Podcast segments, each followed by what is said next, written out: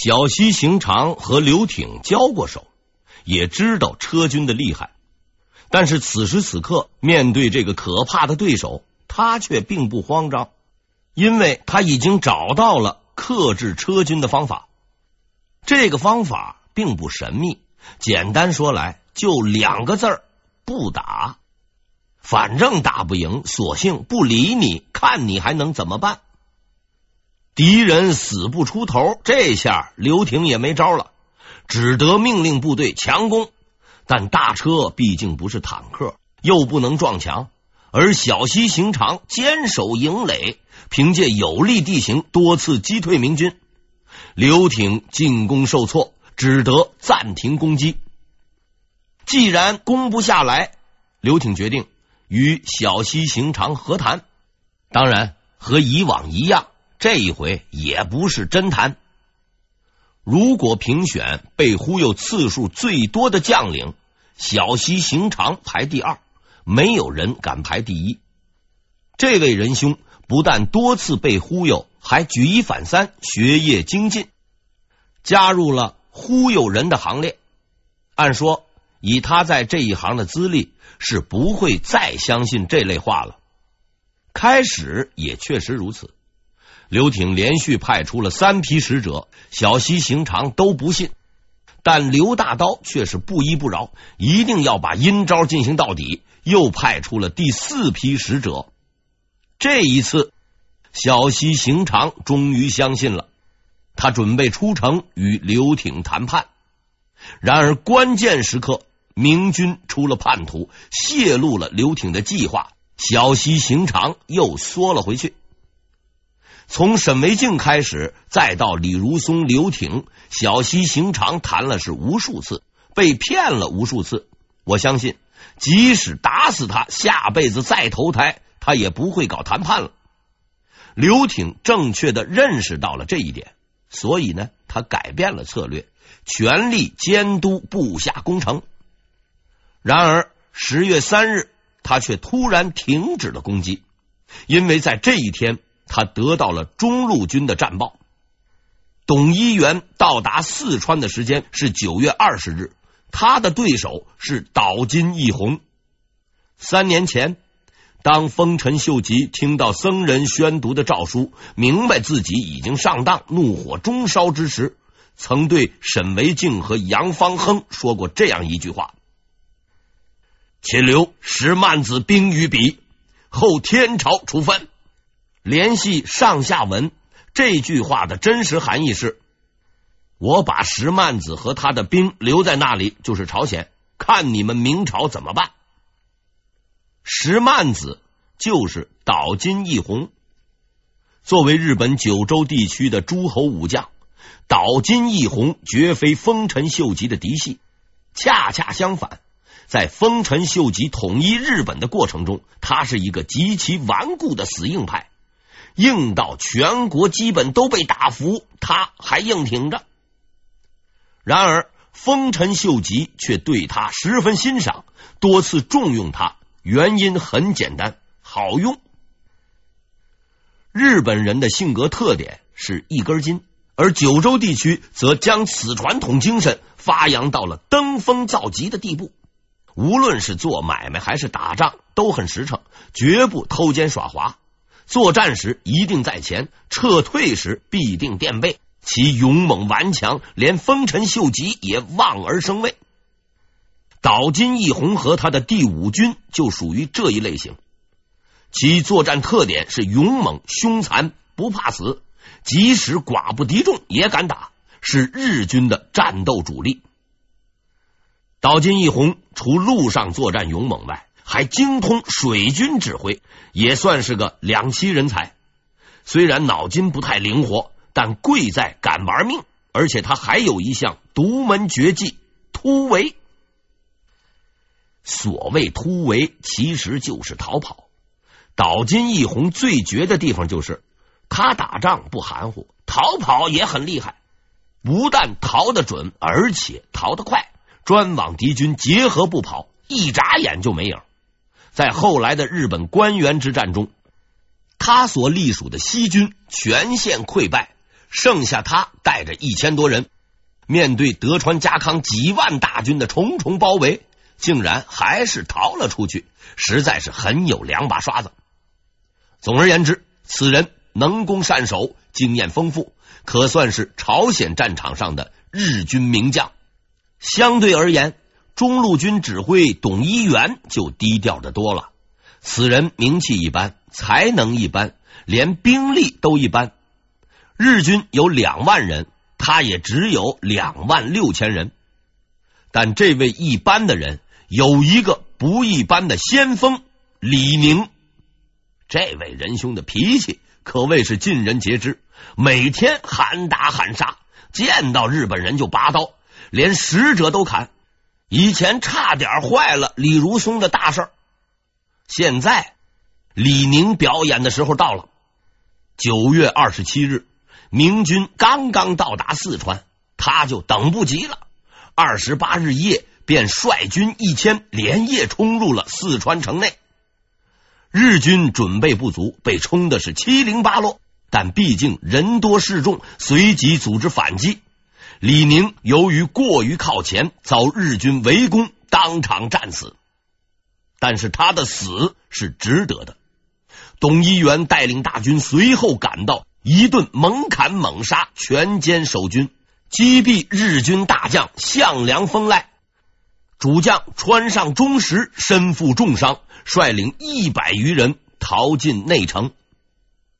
内城的守备者正是岛津义弘，他倒不怎么慌张，因为城内还驻扎着。第五军主力一万余人，且地势险要，三面环水，易守难攻，所以他打定算盘，在此坚守，等候援军到来。话虽这么说，但当明军进攻之时，他才发现自己的算盘估计是打错了。董一元虽然才能平平，却也不是善茬，他压根儿就没想过要派人去硬攻。地形如此险要，还是啊用炮合算。十月初一，总攻正式开始。明军在离城百米处布下阵地，架设大量佛郎机炮，对准城内是猛烈轰击。城内火光四起，日军死伤甚多，顾此失彼。一向镇定自若的岛津义弘也不镇定了。当即集合部队，准备发挥他的逃跑绝技。事实上，他的判断是很正确的。明军的炮火已扫清了外围，城门也被攻破，大批明军已集结待命，只等一声令下冲入城内。此时的日军已毫无斗志，即将完全崩溃。俗话说：“三分天注定。”七分靠打拼，现在打拼已过，七分到手，接下来的是三分靠机缘。前方已经没有阻拦，董一元下达了总攻令。突然，一阵猛烈的巨响在他的身后轰鸣而起，明军部将彭信谷的大营中发生了爆炸，并引发了营中火药连锁反应。许多明军士兵被当场炸死，火光冲天而起，军心顿时大乱。事后调查证实，引发此事的不是日军的伏兵，更不是什么忍者神龟之类的玩意儿，而是安全工作疏漏失火了。这就真没办法了，命苦不能怨政府。混乱之中，明军不知所措。都以为是被日军抄了后路，纷纷逃窜。眼看到手的四川城就此落空，原本打算溜号的岛津义弘立刻来了精神，出城发动攻击，明军大败。四川之战以失败告终，明军损失惨重，退守晋州。日军侥幸取胜，不敢追击，依旧固守原地。因为此战。岛津义弘是名声大振，在日本国内被捧上了天，称为“鬼石蛮子”。其实说穿了，这位仁兄的胜利秘诀只有一条：运气好。但是无论如何，赢了就是赢了，输了就是输了，而输了的结果是很严重的，因为除西路军刘挺外，此时的麻贵也正处于进退两难之际。他的东路军九月底到达玉山，却无事可干。自从吃了上次的亏以后，加藤清正每天都待在玉山一动都不动，打死也不出头。麻贵攻他就守，麻贵不攻他还是守。总而言之，不打只拖。就这么着拖到了十月份，四川战败的消息传来，无论是麻贵还是加藤清正，大家都松了一口气，解脱了。在麻贵的统一调配下，东西两路军分别撤退，返回出发地。九月攻势宣告结束。在这次进攻中，明军立功心切，日军保命要紧，拼了半个多月，战局却无丝毫改变。大家伙啊，都白忙活了。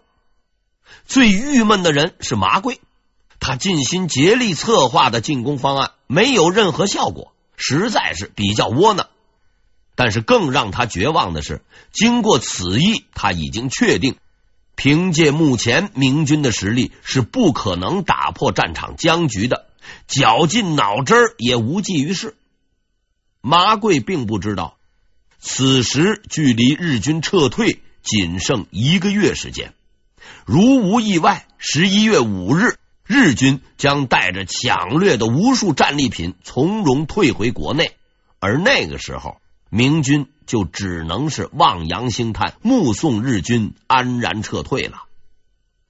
但有一个人的到来，终究还是改变了这一切。这个人的名字叫陈林，这是一个名副其实的老油条。嘉靖末年就当上了指挥佥事，此后又东征西讨，几十年下来，到万历年间。终于当上了总兵，他的仕途并不顺利，破格提拔从来没份儿，领导赏识一直无缘，游击、参将、副将、副总兵一级一级的升，做官做的那真叫艰苦。据说，因为他是广东人，只会讲粤语、官话，也就是当时的这个普通话，讲不好。也听不懂，总不招人待见，所以呢，进步很慢。而且这个人还有个缺点，贪，不是一般的贪，方式多种多样，层出不穷。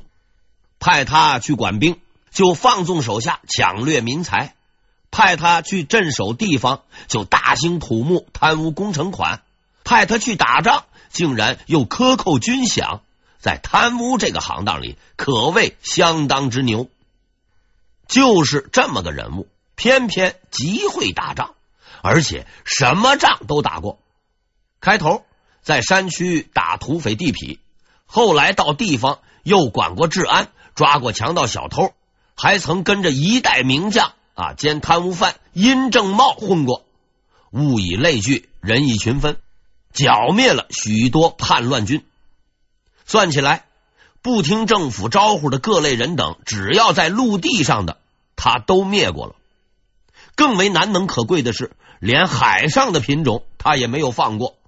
海贼、海盗，乃至于倭寇，都在他的消灭范围之内。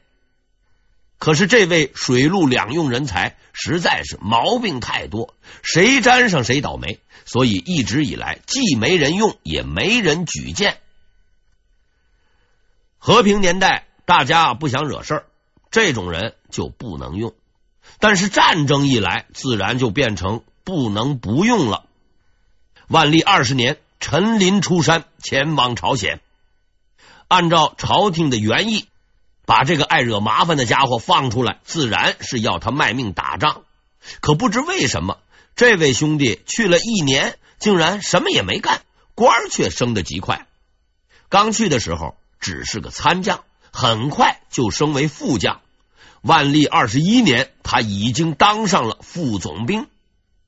一仗没打就混到这个地步，几乎所有人都莫名其妙。当然，陈林除外。战争结束后，他怀揣着升官的秘密，高高兴兴的收拾行李去了福建，就任总兵。凭借他多年积累的捞钱经验，发财致富指日可待。但是纸包不住火，三年后中日和谈失败，沈维敬的忽悠被识破，石兴被判下狱，而另一个秘密也就此曝光。原来啊，陈林兄并非只进不出，他除了能贪外，还很能送。兵部尚书石兴收了他的钱，帮他办事，陈林同志这才得以一路春风，扶摇直上。可是现在石兴倒了，官自然是没法当了。亏了本的陈林只好再次回了老家。但是这个人只要有本事，就不怕没活干。万历二十五年，中日再次开战，朝鲜水军全军覆没。李舜臣还在军营里扛木头，要夺回制海权，就只能靠明朝水军了。于是陈林再次找到了工作。虽然兵部尚书邢介极端厌恶这个老官僚，可是他呢，没有第二个选择。万历二十六年六月，陈林率五千广东水军到达朝鲜，与他一同到来的还有邓子龙。邓子龙是丰城人，时任钦差备倭副总兵、都督佥事。要论年头，他的资格比陈林还要老。嘉靖中期，他就已经从军打仗了。多年来奔波于广东、云南、缅甸、福建，东征西讨，战斗经验丰富。而论人品，那就更不用说了。几十年是兢兢业业，从小兵干起，不走后门，不搞关系，是个不折不扣的老实人。正因为他过于老实，没有后台，到了六十多岁才混到副总兵。平时呢，沉默寡言，即使受了委屈，也不与人争辩。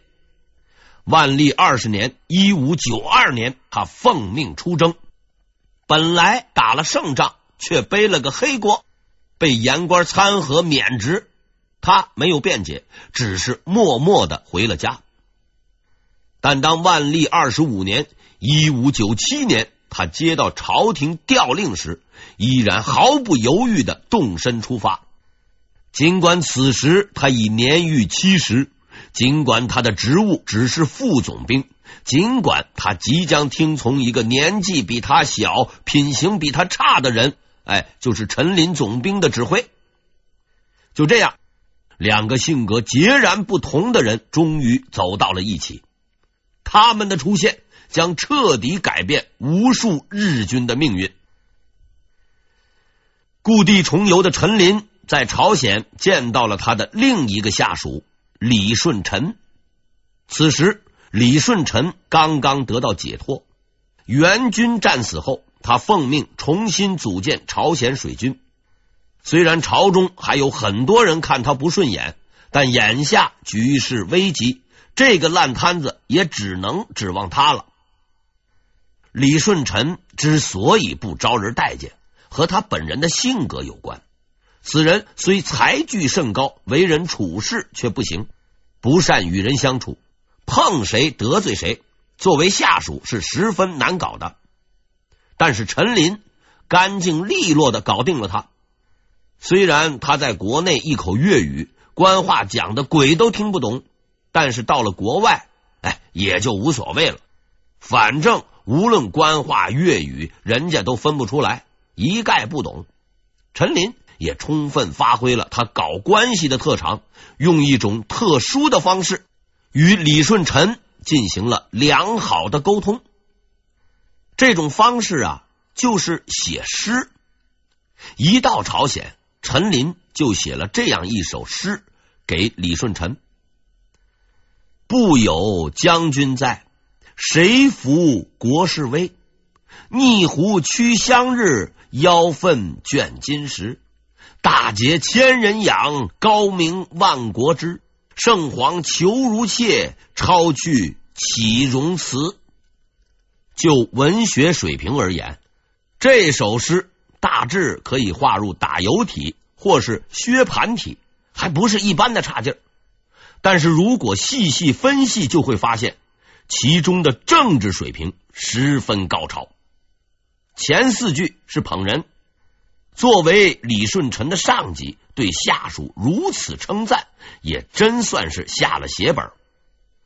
第五六句继承风范，大肆夸奖李舜臣同志众望所归，威名远扬。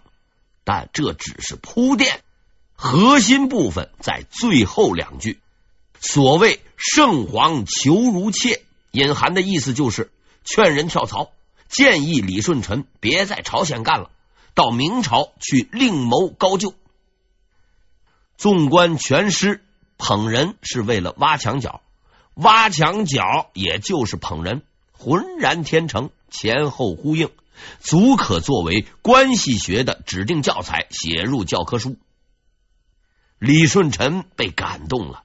于是他连夜写了几首贺诗回复陈琳，表达自己的感慨，并同时表示愿意听从陈琳的指挥，齐心协力驱逐倭奴。我一直认为，像陈琳这样的人，即使跑到火星上，都是饿不死的。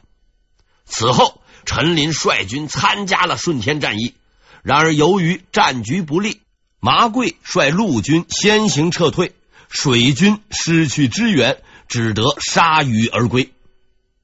麻贵告诉陈琳：“我军作战计划已定，自即日起，你所属的明军应全部开赴海上。”陈林问：“所往何事？”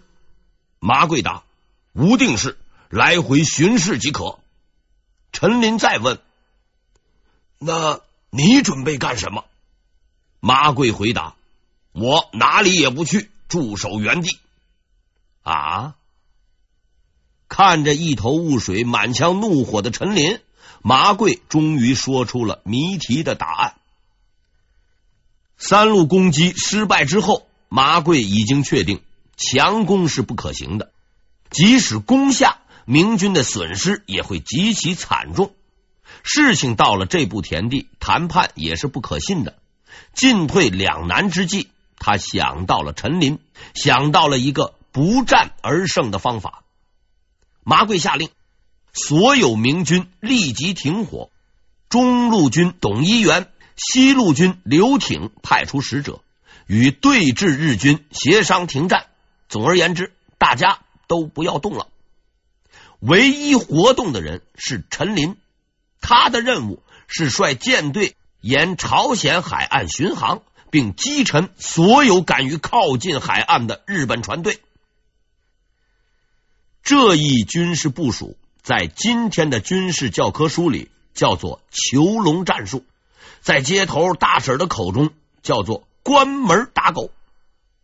经过无数次试探与挫折，麻贵终于找到了日军的最大弱点。粮食供给线脆弱，无论日军多敢玩命，毕竟都是人，是人就要吃饭，而这些后勤补给必须由日本国内海运而来，所以只要封锁海岸线，打击日本船队，敌军必定不战而溃。事实证明，麻贵的判断是正确的。自十月中旬起，陈林开始改行，干起了海盗。率军多次扫荡，见船就抢，抢完就烧，把个朝鲜沿海搞成了无人区。他干的相当彻底，以至于某些朝鲜的船队由此经过，也被他抢了。无奈之下，日军只得派藤堂高虎率水军迎战。但是陈林老油条实在是多才多艺，不但能抢，也能打。几次交锋下来，藤堂高虎是落荒而逃，再也不敢出来逞能。史料上说，建林周师拒不敢往来海中，躲不过也打不过，日军是叫苦不迭。特别是小西行长，因为三路日军中他的处境最惨。加藤清正占据玉山，岛津义弘驻扎四川。这两个地方离海很近，日军船只只要躲过陈林，靠岸把粮食卸下来就能跑。可是小西行长所处的顺天，不但离海远，而且水路复杂，千回百转，船只进去了就出不来。陈林呢，最喜欢在这里边劫道，许多日本船打死都不愿意去。半个月下来，日军饿的是半死不活。小西行长没辙了，竟然主动派人找到陈林，希望他呢能让条道出来。作为代价，他提出了一个耸人听闻的交换条件：一千两百个人头。